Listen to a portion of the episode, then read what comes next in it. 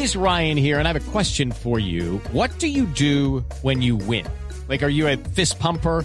A woohooer, a hand clapper, a high fiver. I kind of like the high five, but if you want to hone in on those winning moves, check out Chumba Casino. At ChumbaCasino.com, choose from hundreds of social casino style games for your chance to redeem serious cash prizes. There are new game releases weekly, plus free daily bonuses. So don't wait. Start having the most fun ever at ChumbaCasino.com. No purchase necessary. BGW. Void were prohibited by law. See terms and conditions. 18 plus. Luz María Sierra es periodista. Está en Mañanas Blue. 6.23 minutos de la mañana.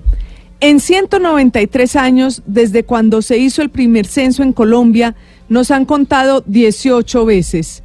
Y tal vez en ninguna otra, a un director del DANE le había tocado decir que el país estaba descachado en las proyecciones.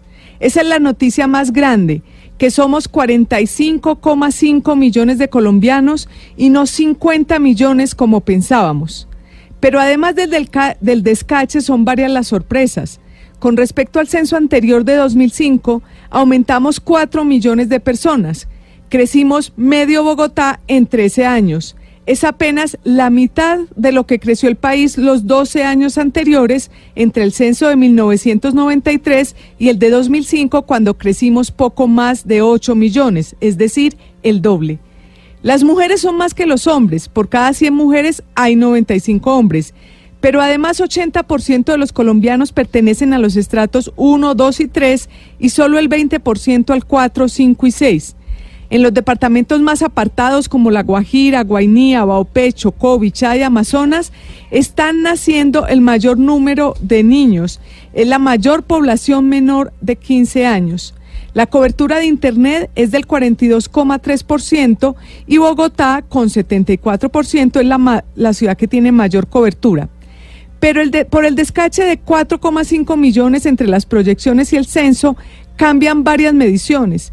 Por ejemplo, Colombia es un país más rico, porque el PIB per cápita antes del censo era de 14.552 dólares y ahora es de 15.692 dólares, lo cual pone a Colombia por encima de ocho países que hasta antes del censo lo superaban, incluyendo a Brasil y Serbia.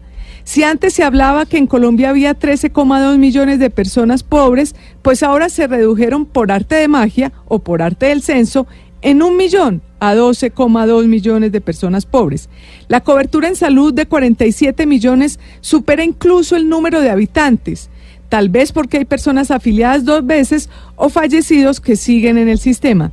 No sería extraño que alguien interponga algún recurso contra los resultados de la consulta anticorrupción, pues a esta le habían faltado poco más de 400 mil votos para pasar el umbral y con este nuevo conteo se puede reducir entre 2 y 3 millones el censo electoral, lo cual haría que ahora sí les den las cuentas.